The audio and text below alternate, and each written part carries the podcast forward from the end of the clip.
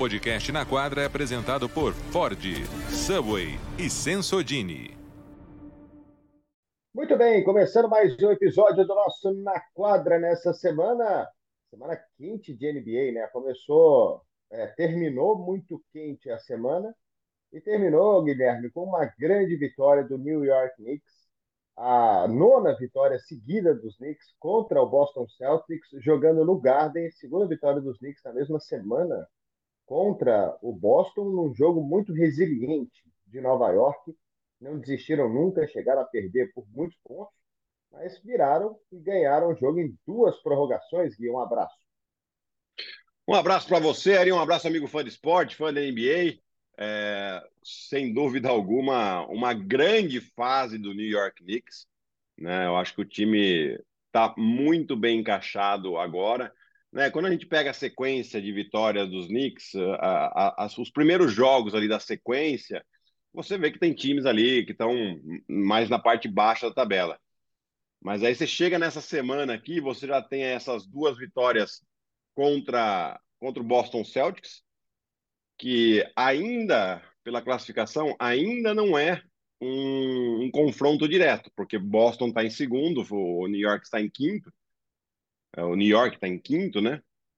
Mas moralmente para o Knicks, essas duas vitórias faz com que a equipe se sinta muito fortalecida, muito confiante, né? E, uma vitória essa última aqui desse domingo, sem o Jalen Bronson, que tem sido um dos, se não o principal, um dos principais, né? Ele e o Julius Randle são os dois jogadores que estão realmente é, levando o time ofensivamente, né? Mas uma coisa que eu mais gostei dessa temporada desse New York Knicks em relação a duas temporadas atrás, quando eles chegaram nos playoffs também, é que o time joga de maneira mais dinâmica no ataque. Né? Duas temporadas atrás era muito bola do Julius Randle e o time meio parado, esperando ele fazer alguma coisa. E, e, esse ano não. Esse ano uma movimentação muito melhor no ataque e a defesa sólida como sempre. É impressionante, né? E, e o... ontem o Quickley jogou demais, jogou, fez 39 pontos, alguma coisa assim. É, foi, o jogo foi muito interessante, né? Pra... Nova York ainda comete alguns erros assim que você não vê grandes times cometendo. Era, para mim era para eles terem vencido esse jogo ainda no tempo normal. Eles perderam ali três rebotes ofensivos no finalzinho e Boston conseguiu meter a bola, empatou o jogo. O jogo foi para prorrogação e aí parecia que assim, você vai, você, você tem a chance de ganhar do Boston em Boston. Você não consegue. Você vai para a prorrogação. E aí eu, eu mesmo falei para mim mesmo, agora acabou. É, Boston chegou a abrir cinco ali no começo da primeira prorrogação. Eu falei, ah, acabou, já era. Nova York vai perder, vai perder por 12 aqui ainda. Mas o time não desistiu, lutou bastante, jogou muito físico, muito físico contra Boston.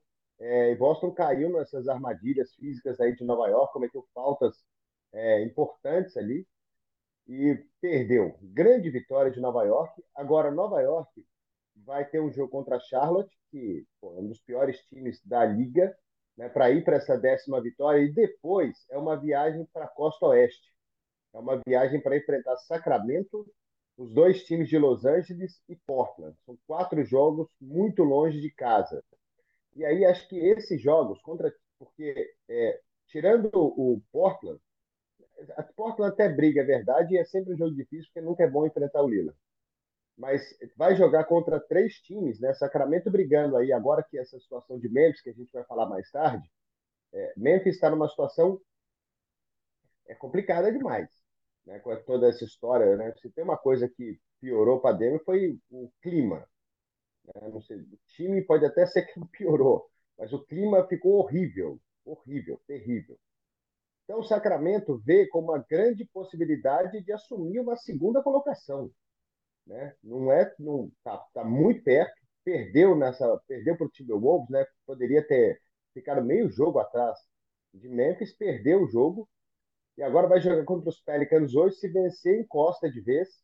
E Sacramento pode, muito real, Sacramento ser o segundo colocado aqui no, no Oeste. A gente tem que começar a falar mais desse time de Sacramento, que é um negócio muito real. Né? Parecia um negócio surreal lá em, em outubro, em novembro, em dezembro, mas o time continuou jogando do mesmo jeito, 130 pontos todo jogo, ganhando ou perdendo 130 pontos. e a gente tem que falar mais desses caras. E dois times de Los Angeles que estão brigando.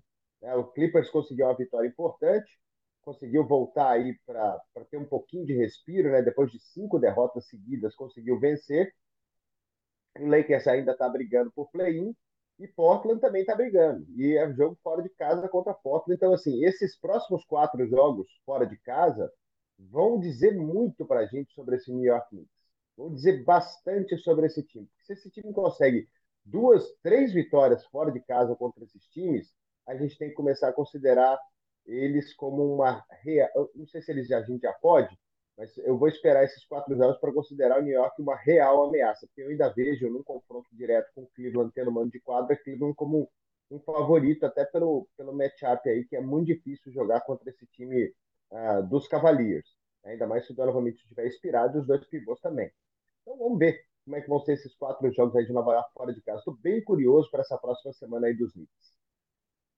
Aí eu estou de acordo contigo, Ari. Eu acho que é, é, claro que o momento é maravilhoso dos Knicks. A gente recebe muita mensagem nas redes sociais. Pô, vocês não falam dos Knicks, dos Knicks, não falam. Cadê os Knicks? Cadê os Knicks?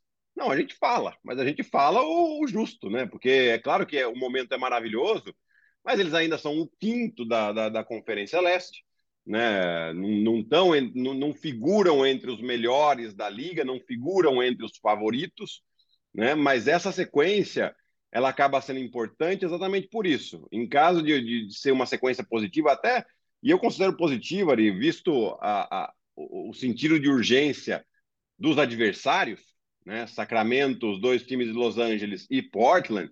Então, eu consideraria positivo até duas vitórias desses quatro jogos, porque vão ser jogos muito duros, né? E, e aí sim, caso eles consigam é, trazer bons resultados, eu, sinceramente, acho que eles até podem causar certo desconforto numa eventual semifinal de conferência, considerando que eu, eu acho que eles podem sim passar pelo Cleveland. Né? Então, vai enfrentar aí um, um, Milwaukee Bucks, um Boston Celtics, eventualmente numa semifinal de conferência, longe de serem favoritos, mas longe também para outra equipe de ser um passeio no parque. Né? Esse time ele é muito, mas muito sólido defensivamente. Estrategicamente, eles conseguem colocar os adversários, os principais jogadores em dificuldade. É, são, é, é um time que na defesa não para de correr. E, de novo, no ataque é um time muito diferente do que dois anos atrás. O fato do Jalen Bronson ter chegado nesse time e ter um poder de criação muito grande, seja em situação de um contra um, seja em situação de, de dois contra dois, né, de pick and roll, né, é, ele consegue colocar os jogadores em ritmo. E aí é óbvio, você tem um RJ Barrett que vem melhorando, ainda não arremessa bem os arremessos de quadra, assim, questão de percentual, mas é um jogador físico, é um jogador que consegue correr a quadra. Você tem o Emmanuel Quickly uh, fazendo uma partidaça numa quadra difícil, né, para um jogador jovem ainda. Terminou com 38 pontos contra Boston. É, é, é um jogador que, que tem a confiança do Tom Thibodeau. O Quentin Grimes, clássico 3D, né, defende muito bem e está metendo bola de três. A mesma coisa do Josh Hart, que chegou agora. Né? Ou seja, desde que, aliás, desde que o Josh Hart chegou, o Knicks não perde. Né? Ele veio na, na, na, trade deadline, está com uma sequência é, espetacular de vitórias. Então, eu, eu, ficaria muito atento com esses Knicks. De novo, acho que o Knicks tem baixíssima chance de brigar por título. Mas uma semifinal de conferência e um incômodo muito grande nessa semifinal, eu acho que é bem real para esse time do Knicks. Vamos ver essa viagem fora de casa como vai ser. É, tem uma coisa que me preocupa bastante em Nova York, que é a profundidade de elenco, né? A gente tem visto aí uh, o Milwaukee Bucks com um elenco fantástico, né? O time reserva do Milwaukee outro dia na quadra tinha Chris Middleton, tinha, sei lá, o Bob Portis, é um time fortíssimo. Né? A profundidade de elenco, a rotatividade que esse time pode ter numa eventual segunda unidade é, é, é, muito grande. O Knicks não tem muito isso, né? Eu sei que o Jalen Bronson não jogou ontem, mas se olhar para a minutagem dos jogadores de Nova York, é, foram 50 minutos aí. O jogo teve duas prorrogações, né? Tem que considerar que o jogo teve 58 minutos. Mas o RJ Barrett jogou 50, o Randall 47, o Robinson 44 e o Quickley 55. Né? Então, do banco, só o Josh Hart jogou 40, porque o Ryan jogou. Eu sei que o Bronson não jogou, mas você olha, o time usou nove jogadores na rotação, sendo que o Topin, o McBride e o Hartenstein jogaram 11 minutos no máximo.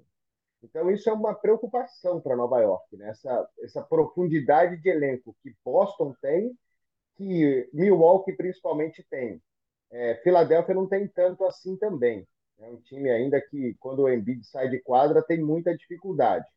É, e, e, pode ser um grande problema numa série longa, né? porque vai ser muito difícil numa série de cinco, seis, sete jogos contra qualquer time que for, você usar uma rotação com oito jogadores apenas, com todo mundo jogando 43, 44 minutos nos playoffs.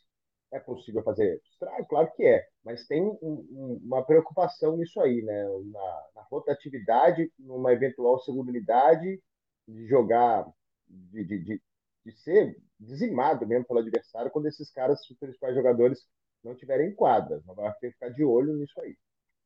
É, isso é uma, mas isso é uma característica também do Tom Thibodeau, né, Ari? Ele historicamente ele usa sete, oito jogadores. Quando chega em playoff, ele, se puder, ele diminui até um pouco, né? É, mas é, é, é, um fato, né? Porque apesar que ele tem ali à disposição um Derrick Rose, um Evan Fournier, que são jogadores rodados, experientes, que têm qualidade, é, por mais que você precise deles no momento ali, estão fora de ritmo, né? Estão com a confiança lá embaixo. Então, isso é um problema. A questão aqui dele jogar com 7, 8 é que ele, daqui até tem mais um mês de temporada regular praticamente, ele vai espremer esses jogadores. A questão é, eles vão chegar correndo um certo, um certo risco de lesão por estar tá tendo é, usado demais. Eu acho que é esse o grande problema que eles podem enfrentar. Depois, o, o Tom Thibodeau, ele vai... Se ele puder, joga com seis né? Coloca um só para rodar ali, problema de falta e dá o jeito. É, isso aí é característica do técnico também. Não, eu concordo, não acho, não acho a melhor maneira de jogar. É, eu acho que durante a temporada regular você tem que fazer como você falou ali, usar 9, 10 jogadores, eventualmente até 11, para que os jogadores, além de não se desgastarem tanto, você dá mais rotatividade para os outros, né, para os jogadores que vêm do banco. É, mas é o estilo dele, a gente tem que. É, levou ele até aqui, a gente aquela coisa que a gente fala do Steve Kerr, né? A gente até critica o Steve Kerr que ele tira muitas vezes o, o, o Stephen Curry no momento quente do jogo. Mas é uma coisa que ele faz há 10 anos, e nesses 10 anos ele conquistou quatro títulos, chegou em seis finais. É, enfim, você vai criticar um cara desse? É difícil, né? Enfim, vamos, vamos ver é, quem tem a razão, né? Se o Tom Thibodeau dessa maneira ele vai conseguir manter seus jogadores saudáveis e jogando no nível que estão jogando agora. É, essa próxima semana aí para Nova York vai ser crucial. É, o jogo contra Charlotte é que dia? É terça? É, deixa eu ver. Eu acho que é, na terça. Só olhando aqui. Exatamente, na terça joga em casa e, e depois, vamos só olhar na tabela aqui para ver é, esses jogos fora de casa, em qual, qual intervalo de é, tempo também, né? Porque isso conta, né? É quinta, é quinta, sábado e domingo. Sábado. E depois na terça, né? Ou seja, em cinco tá dias, aqui, seis dias praticamente. Sexta é meia-noite, né? Então já passou da meia-noite. Exato, exato. É, sai de, e aí começa. De, de Nova York, cruza os Estados Unidos para Califórnia. Exato. Um voo longo, é, enfim, mas é, tá, é aquilo que a gente fala, né? ah, é desgastante, é, mas todo mundo passa por isso, é desgastante para todo mundo, então já sabia disso desde o começo, então se prepara. Né? Não tem dessa não de, de ficar usando viagem como desculpa, é, sendo que todo mundo passa por isso. Tá vendo a tabela aqui dos jogos restantes de Nova York? Cara, não é tão bizarro assim, né? Se você for ver pelo retrospecto dos times, né? Clippers e Lakers estão com retrospecto bem ok, Portland tem retrospecto negativo, aí tem jogo contra o Timberwolves em casa, Miami, né, que como diria o nosso Lucas Marques, está perdendo a peixe. É, aí é Magic, Rockets, Miami de novo, aí tem o jogo em Cleveland, que é esse aí, um confronto direto. Depois o Wizards, Pacers, Pelicans e Pacers. Não é tão difícil assim a tabela do, do New York Knicks, não. É, Pelo 2, site. 4, 8, 10, 12, 14, 16 jogos. pelo site Tankathon, que eles colocam aqui, eles fazem um, a, a, dificuldade de cada calendário, de cada equipe, né? De acordo com os adversários, de acordo com a campanha dos adversários. E por esse site, o, o Knicks tem a oitava tabela mais fácil, né? O problema é que Cleveland, que ele está brigando ali, tem a segunda tabela mais fácil, mas eles vão ter um, um confronto direto uh, que vai ser em Cleveland esse jogo. Esse jogo é no dia 31 de março. Né? Esse vai ser um jogo importante a depender de como eles vão estar ali naquele momento, né? Porque vai ser, depois desse jogo, o, o Knicks tem só mais quatro para acabar a temporada, né? É, mas vai ser um jogo bastante interessante, aí, um confronto direto que pode até decidir, né? Ou ser fundamental para essa, essa quarta posição na Conferência Leste. É, a tabela, ver a tabela do Cleveland aqui, realmente os últimos quatro jogos de Cleveland, Pacers, Magic, Magic e Hornets. Os últimos Nossa. quatro, né? São... Tem jogo contra a Filadélfia e Miami e Boston hoje, né? Mas aí é Nets, tem Rockets nesse meio, Atlanta, o jogo contra Nova York, é, não é tão difícil assim também não. Mas também não é fácil ganhar 15 jogos, né? Então, é, vamos ver qual que vai, quem vai ser o quarto ou quem vai ser o quinto. Né? Muito difícil algum desses dois times aí, Cleveland e Nova York, pular para terceiro e muito difícil qualquer um deles cair para sexto também. Então é muito real eles se enfrentarem na primeira rodada, ia ser uma grande série e eles vão disputar esse mano de quadra aí para ver quem é quarto e quinto e quem vai enfrentar possivelmente o Milwaukee na segunda rodada do, dos playoffs aí do leste. Vai ser, vai ser legal esse final de temporada e a gente está vendo uma coisa muito bacana, né? É, geralmente é assim, né? Depois do All-Star Break, eu até estava vendo, analisando comigo mesmo, né? Porque assim, o All-Star, ele é ele não marca metade da temporada, é muito mais da metade da temporada, quase dois terços da temporada. E talvez ele tivesse que ser um pouquinho antes para marcar metade do ano mesmo, mas é bom ele ser depois. Porque depois do All-Star Break já vira playoff. E a gente está vendo a fisicalidade dos times é, muito maior. Então, os jogos eles estão mais físicos, os jogos já estão com cara de playoff. E isso está muito legal. Está deixando praticamente todos os jogos muito bons. Muito bons. A gente está vendo desses times. Aí eu não estou falando de gente que está enfrentando é, é, Charlotte, San Antonio, Houston. Estou falando de time que contender contra contender. A gente está vendo um jogo muito equilibrado. Um jogo Sim. muito bom. A, a, rodada quádrupla, né, Ari, que tivemos nesse domingo na ESPN, não teve um jogo ruim. tipo, não, não, teve um jogo, um, um blowout, não teve. Né? Talvez o, o, o, último jogo que uh, o Memphis meteu 51 pontos no terceiro quarto, mas daí tomou 46 no último e perdeu o jogo para o Clippers. Né? Então a gente está vendo um jogo, o jogo que a gente esteve, o, o, o Lakers chegou a abrir 20 pontos, depois tomou a virada, aí, aí ganhou. Cara, é só só jogão mesmo. Não, não, não dá para não dá para perder um jogo desses, desses que são bons, assim, como você falou, contenders ou time que estão brigando por posição em playoff. Cara, vai ser todo jogo valendo e muito.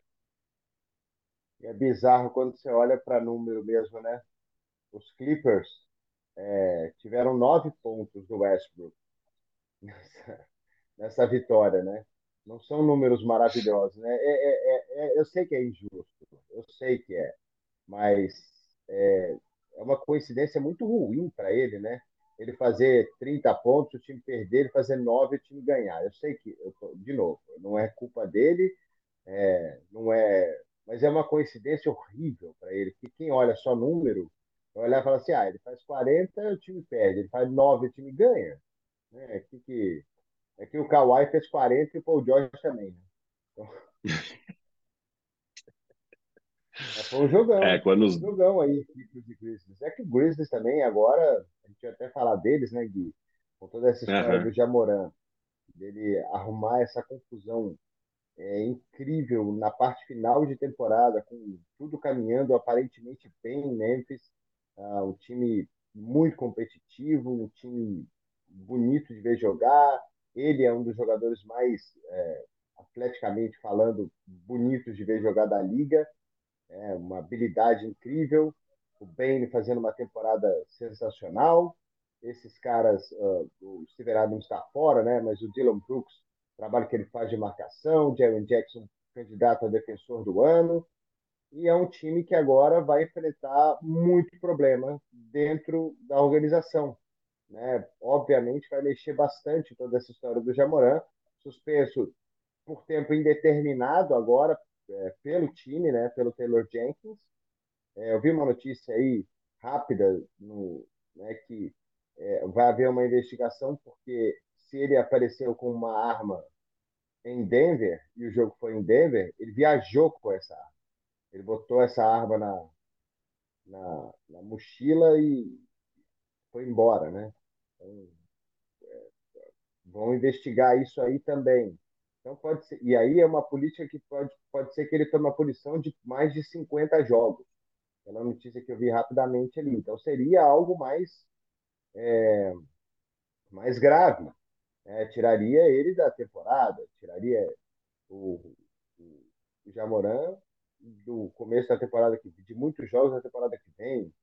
Então, é uma uma situação terrível que Memphis simplesmente não precisava passar, porque aparentemente estava tudo bem.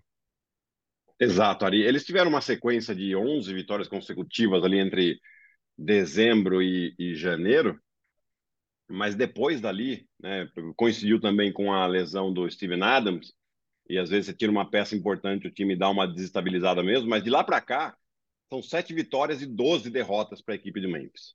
Né? Então o time já, já vinha sofrendo com um momento difícil. Uh, no jogo, nesse jogo de Denver, teve a lesão do Brandon Clark, que é lógico, é um jogador de rotação, mas é um jogador importante, né? Tinha seus minutos, então teve a lesão no tendão de Aquiles que tirou ele da temporada. Teve o Dylan Brooks, que cometeu a 16 falta técnica e ficou de fora do jogo do Clippers. E aí, para a, a, cereja no bolo foi, foi o Jamoran fazer essa estupidez. Né? E é uma estupidez por quê? Porque, assim, primeiro, se ele viajou com uma arma, que sentido faz você viajar com uma arma? Cara, os times da NBA, eles viajam em aviões fretados. São aviões, ou são dos times, ou são acordos com, com as companhias aéreas. Então, só viaja o time. Esse time viaja também com seguranças.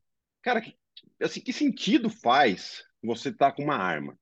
Né? E, e, e tem um. O, o Jalen Rosen, que é um analista da ESPN americana, ex-jogador, é, quando aconteceu isso, ele, ele, falou uma fala que eu concordo plenamente. Uma vez que o, que o jogador, né, o, a pessoa, ele, ele vem de uma família mais né, humilde e tal, ele entra na, na NBA, ele não faz mais parte daquela família, ele não faz mais parte daquele grupo de amigos. Ele faz sim, mas ele, é, ele, ele se torna o líder dessa família, ele se torna o líder desse grupo de amigos.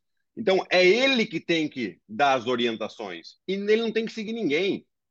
Você entendeu? E se ele é esse líder, ele não pode ter esse tipo de atitude. Primeiro, eu acho que ninguém pode ter esse tipo de atitude. Eu acho assim, extremamente desnecessário. Quando o cara tá com um holofote gigantesco, mais ou menos que nem eu tô aqui, eu tô com uma luz na minha cara, é o que é o que acontece, uma luz que está a 30 centímetros da minha cara para a gente aparecer bem aqui, é, ele tem mil vezes mais do que isso, porque ele é o Jamoran. Você não pode, você tem que saber muito bem o que você faz, principalmente fora de quadra. Em quadra, você está ali a 200 batimentos por minuto. É, você tem emoção, tal, às vezes você, você perde um pouco a cabeça e a gente vai entender.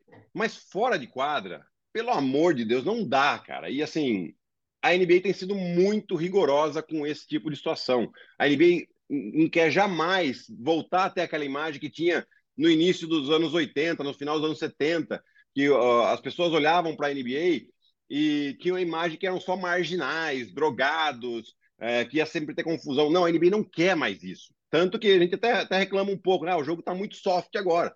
Né? Mas eles, a NBA faz isso para evitar que a imagem seja manchada e ele vai faz uma coisa dessa. Ele, lógico, ele está prejudicando muito o time dele, sim, é verdade. Mas ele está prejudicando a própria carreira. Pode comprometer a carreira é, do Jamoran, sim, senhor. Ele é uma estrela em ascensão, né? Se, é, se bom, vamos esperar a investigação, né? Se ele realmente viajou com essa arma. Se, tem outra ofensa grave aí. São, são duas ofensas muito graves aí. Primeiro, se ele viajou com a arma. Segundo, se ele levou essa arma para o ginásio. Nossa. Né, que também é uma ofensa muito grave considerado pela NBA. É que ele pode enfrentar consequências não só atléticas, consequências legais, né, de estar tá portando Exato. uma arma de fogo. Né? Então, assim, a gente tem que esperar um pouco mais essa investigação. É, eu acho que Memphis até fez certo ali no começo, é, suspende dois jogos, espera, e aí as notícias vão se desenrolando. Aí o Taylor James falou: olha, não dá, ele vai estar suspenso por tempo indeterminado. É, vamos ver a decisão aí. O Adam Silver vai ter que se pronunciar, né? Ele é o comissário da liga, ele vai ter que falar. Eu ainda não vi se ele falou nada, eu, eu, eu não vi ele falando absolutamente nada. É, não, até segunda-feira, dia 6 de março, às 10h30 da manhã, a gente não viu nada. Então, assim, tem uma notícia aí do Bob Marks no, no Instagram, né, que é um insider da NBA da ESPN, é, botando aqui qual que é a seção do regulamento no Twitter, isso aí, de armas de fogo e outras armas, né? Ah, vou ler rapidinho aqui, só para falar que o, o, jogador não pode aparecer num centro de treinamento é, ou num ginásio é, portando, operando é, é, uma arma de fogo ou uma arma mortal, uma arma que tem poder de uma deadly weapon. Né? Aí eles falam o que, que, o que, que, o que, que configura, né, venue e facility, né, que é o centro de treinamento e as arenas, né, seja no All-Star ou seja uma arena de playoff, seja um jogo num, uma, uma, num campo neutro, fora de casa, dentro de casa, e aí precisa ser investigado. Ah, os jogadores não podem, não podem é, é, ah, se tiver o, o, consentimento até pode ser, mas não, não tem. Ah, então,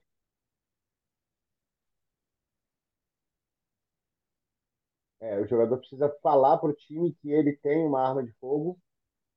Né? Ele precisa comunicar ao time e à liga que ele possui uma arma de fogo. É, mas isso aí não, não, faz, não, faz não faz nenhum sentido aqui nessa, nessa história do, do Jamoran. Né? Então, é, cara, você levar arma em jogo no treino, é, em avião, não é bem visto. É uma situação é, que e, Ari, é só prejudicar demais o time. Isso é louco. Eu acho que a gente é, é sempre importante lembrar o caso do Gilbert Arenas, né?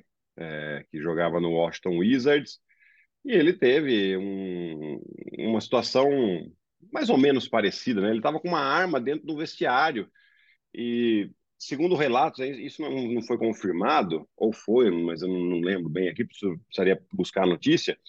Mas ele teria tirado essa arma dentro do vestiário e apontado para um companheiro né? E, e a partir dali, oficialmente ou extraoficialmente, acabou a carreira do Gilbert Arenas.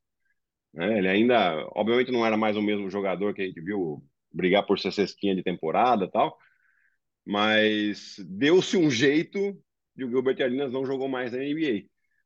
É, então, é, é, é uma coisa grave que aconteceu. É, ele já soltou lá o, a declaração dele, que se arrependeu, pediu desculpas, falou que decepcionou a equipe, a família, os amigos, e, e é importante. Se ele tem algum problema de relacionado ao estresse, é, mas sinceramente, né, o problema relacionado ao estresse, a última coisa que tem que ter é uma arma, né? É, para você fazer qualquer bobagem ali é questão de exatamente, né? Então é a gente espera que ele se cuide, que ele né, seja melhor orientado, tenha mais é, consciência em relação ao tamanho que ele é, aquilo que ele representa, porque ele pode ter uma carreira brilhante. Ele já tem uma carreira brilhante, até a curta carreira dele já é brilhante, mas ele pode continuar e ser muito maior do que ele já é. Ou ele pode ser o famoso e se, hein? E se o Jamoran não tivesse feito aquela bobagem? Mas depende muito mais dele do que qualquer outra coisa. Pois é, vamos, vamos só esperar também, né, é, o resultado dessas investigações. E eu estou curioso para saber o pronunciamento aí do Adam Silver, comissário da NBA, a respeito de todo esse assunto, do que, que, do que, que pode acontecer, do que, que, de que conclusões eles chegam, de se ele vai ficar suspenso durante uh, toda essa investigação, né, porque, assim, cara, como você falou, vai prejudicar a carreira dele inteira. Né? Não, tem, não tem como não.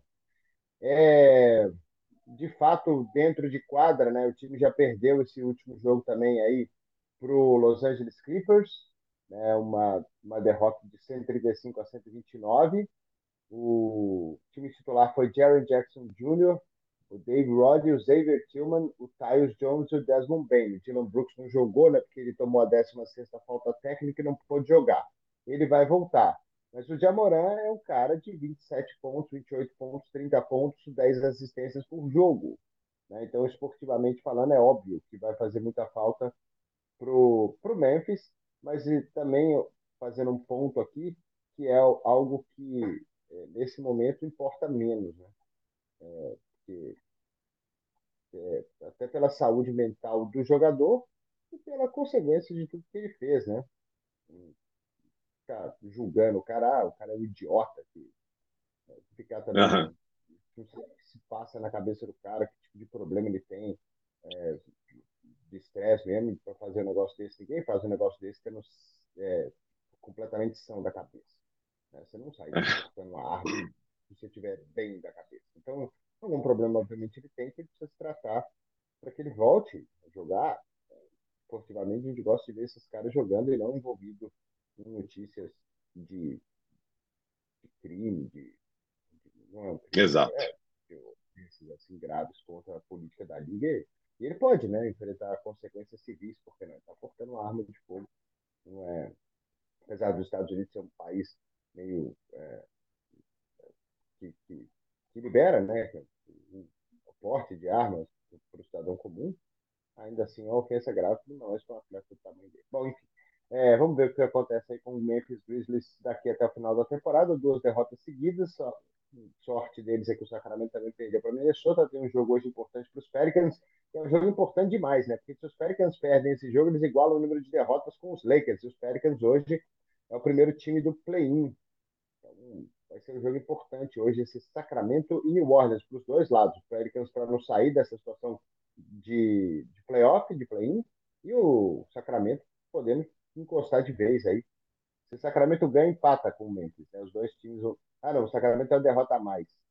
É o primeiro Sim. número de vitórias, mas tem uma derrota a mais. Então ficaria meio jogo atrás ainda do, do Memphis. Vamos ver o que vai acontecer aí nesse jogo de hoje. É, e, e, o Pelicans empatando com o Lakers hoje tem a desvantagem no confronto direto, né? Jogaram três jogos, perderam dois. Vão ter mais um confronto direto no dia 14 de março, que vai ser em New Orleans. Esse jogo aí vai ser interessantíssimo, porque vai ser é, briga de foice no escuro aqui, né? Os dois times precisando muito da vitória, sem contar com suas principais estrelas, o Lakers sem contar com o LeBron. O Zion, a gente não tem notícia, né? A última notícia é que ele, você adora falar, que ele machucou machucado. e a gente não sabe se ele volta. Né? Então, o Pelicans está numa situação difícil agora. Time que chegou a, inclusive, liderar por algum momento a Conferência Oeste hoje corre sério risco de ficar de fora, inclusive, do play-in. Pois é, é, E outro time que está nessa confusão também é o Utah Jazz, né? Porque o Utah Jazz tem uma tabela difícil pela frente. Dois jogos contra os Lakers, vai jogar contra Kings, Bucks, Celtics, Heat, é, Mavericks dois jogos contra o Celtics, joga contra Brooklyn, dois jogos contra Los Angeles. A tabela é difícil pra cara. No seu site aí você consegue buscar a força da tabela do Utah Jazz? Agora. O Utah Jazz é a quarta tabela. O, o, o, Utah Jazz, desculpa, Ari, a, tem a, a, quarta tabela mais difícil, né? Como você falou, joga com Milwaukee, com Denver, duas vezes com Boston, duas vezes com Sacramento, uma vez com Phoenix, uma vez com o Brooklyn, né? O Brooklyn é considerado entre as principais por causa da campanha, né? E depois tem alguns confrontos diretos. Né? Tem o confronto direto, dois com Lakers, um com Portland, um com Oklahoma. Ou seja, tabelinha nada fácil. Você, você ia perguntar da tabela do Lakers, Ari? É porque o Lakers é uma das mais fáceis, né? É a quarta mais, mais fácil. Né? Mas também tem confrontos, né? Então tem esses dois confrontos com o Utah Jazz, tem um confronto com com Pelicans, um confronto com o Oklahoma. E entre os, entre os principais times, joga uma vez contra Memphis, uma vez com o Knicks, que a gente já falou, Dallas, Clippers também uma vez, Minnesota mais uma vez e o Phoenix Suns duas vezes. Ou seja, é, é fácil, mas não é. Porque, assim, na verdade, o Lakers ele precisa ter pelo menos aí mais três vitórias a mais do que derrotas para ter uma campanha de 50%. Faltam 17 jogos. Eles precisam ganhar aí, pelas minhas contas, pelo menos 11. Não, pelo menos 10. É, né? É, é, o LeBron vai ser reavaliado daqui três semanas, agora um pouco menos, né? Duas semanas e cinco dias, quatro dias, alguma coisa assim. É, mas ainda uns 20 dias pela frente, vai. Hoje é dia 6, até dia 26, que tem a partir do dia 29 aí. 26 tem jogo contra Chicago. Se ele volta, por exemplo, ali no dia 31, ele jogaria os últimos seis jogos da temporada. Né, que é Timberwolves, Rockets, os dois contra o Jazz, Clippers e Suns. O torcedor do Lakers está esperando esse momento aí, daqui duas semanas, daqui três semanas, para o LeBron ser avaliado. Ele está com aquele robô foot lá, né? Que é uma imagem ruim de ver, né? Porque parece sempre muito sério quando o cara está com a perna imobilizada né, do jeito que ele está ali. É... é uma situação difícil, porque assim, o problema não é só o Lakers ganhar, né? É, os outros times é muito embolado, é tudo muito embolado. Então, você perde dois jogos aí, você é ultrapassado pelo Porto. Você ganha dois yeah. jogos, você está em sétimo. Então, é muito difícil prever esse Oeste aí. É uma, vai ser uma insanidade aí esse final de temporada. Falta um mês, né, para acabar. Acaba no dia 9, né? Um mês é. Tem mais 2, 4, 6, 8, 10, 12, 14, 16, 17 jogos pela frente. É, é o, o, o, não, e assim, os últimos quatro jogos do Lakers vai ser uma insanidade, né? Bom, vai, vai depender um pouco de como vai estar o Utah Jazz lá. Eles jogam com o Utah Jazz fora, com Clippers, que fora, mas é em casa, né? Com Phoenix Suns em casa e depois com o Utah Jazz de novo. Esses são os últimos quatro jogos do Lakers. Né? Então, é, na, na, sequência, que eles estão no meio de uma sequência de cinco jogos em casa, tem o Memphis na, na terça, o, o Toronto na sexta e o Knicks no domingo. Né? Depois vai para dois jogos fora. Enfim, eles podem engatar uma sequência, mas tem jogos muito duros, porque o Memphis né, tá, tá, um, tá um pouco desfalcado agora. Aliás, está muito desfalcado com essa questão do, do Jamoran, mas a gente viu ele jogando contra o, contra o Clippers. O jogo não foi, não foi um passeio no parque, não. Né? Toronto vem num bom momento, New York vem num bom momento, quer dizer, ele está enfrentando ainda times que são jogos é, muito factíveis para o Lakers, porém eles vão enfrentar esses times num, num bom momento principalmente Toronto e, e o Knicks. É, só para a gente terminar aqui, não passar batido, né? Ontem teve um baita jogo que foi Dallas e Phoenix. O Kevin Durant fazendo muita diferença, né? Como, como é incrível o impacto que ele causa por onde ele vai. Né? E Phoenix ganhou de novo. Parece que não só ele joga bem, como ele faz todo mundo que está perto dele jogar bem. É um time com uma experiência grande, né? um time com experiência de final. Então, você tem toda a liderança aí do Chris Paul, do Kevin Durant, o Devin Booker mais solto, podendo fazer seus pontos. Ele ontem deu uma encarada lá no final do jogo no Luca Doncic, hashtag treta, hashtag gostamos. Então, é um time encardido, encardidíssimo. Para mim, favorito, assim, putz, o Denver, Denver é um baita time, eu que vai ganhar MVP, mas cara, o Denver para mim não é mais favorito aí no Oeste, não. Para mim o grande favorito é esse Phoenix Suns, time maravilhoso. É, Kevin Durant, o impacto que ele causa é incrível. Não, e, assim, é, só para falar rapidamente também, a gente já estourou para caramba aqui o tempo, é, mas os três jogos que ele jogou, o Devin Booker, nesses três jogos, média de 36 pontos. Isso é só um exemplo de como ele é, abre espaço para os companheiros. Porque, claro, quando o Phoenix Suns era o Chris Paul e o Devin Booker e o DeAndre Ayton, a atenção da defesa adversária ela se concentra muito no Devin Booker. Então, as ajudas, as dobras. Quando você tem o Kevin Durant do lado dele ali, você não pode fazer muito isso. Você vai deixar o quê? Se deixar o Kevin Durant livre, marcado, ele já faz 35. Livre, ele vai fazer 78 pontos por jogo. Né? Então, você tem uma atenção maior para cima do Kevin Durant e abre esse espaço para o Devin Booker.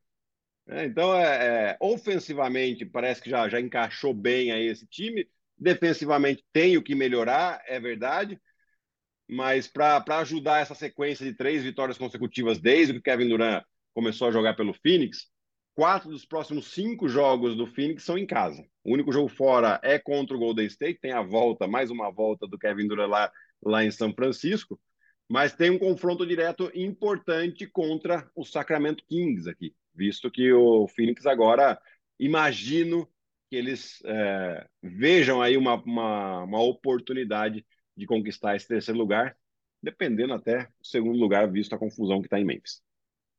É, pode ser que eles tenham uma sequência incrível de vitórias daqui até o final da temporada, porque é um baita de um time. É um baita time. É, no, você falou né, do, do Kevin Durant, um contra um não existe uma, uma alma viva aí na, na NBA que é capaz de incomodar. Um contra um ele vai levar vantagem contra absolutamente todo mundo, Gui. É, mesmo porque ele consegue arremessar por cima do adversário. A gente viu ontem a bola do game winner, ele estava marcado, a ajuda chegando, ele arremessa por cima. Como é que é, Arias? Não entendi.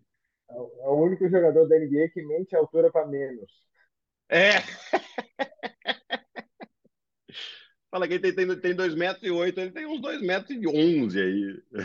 É impressionante o que, o que faz o Kevin Durant. Ele tem uma baita envergadura também. É, é esse o problema.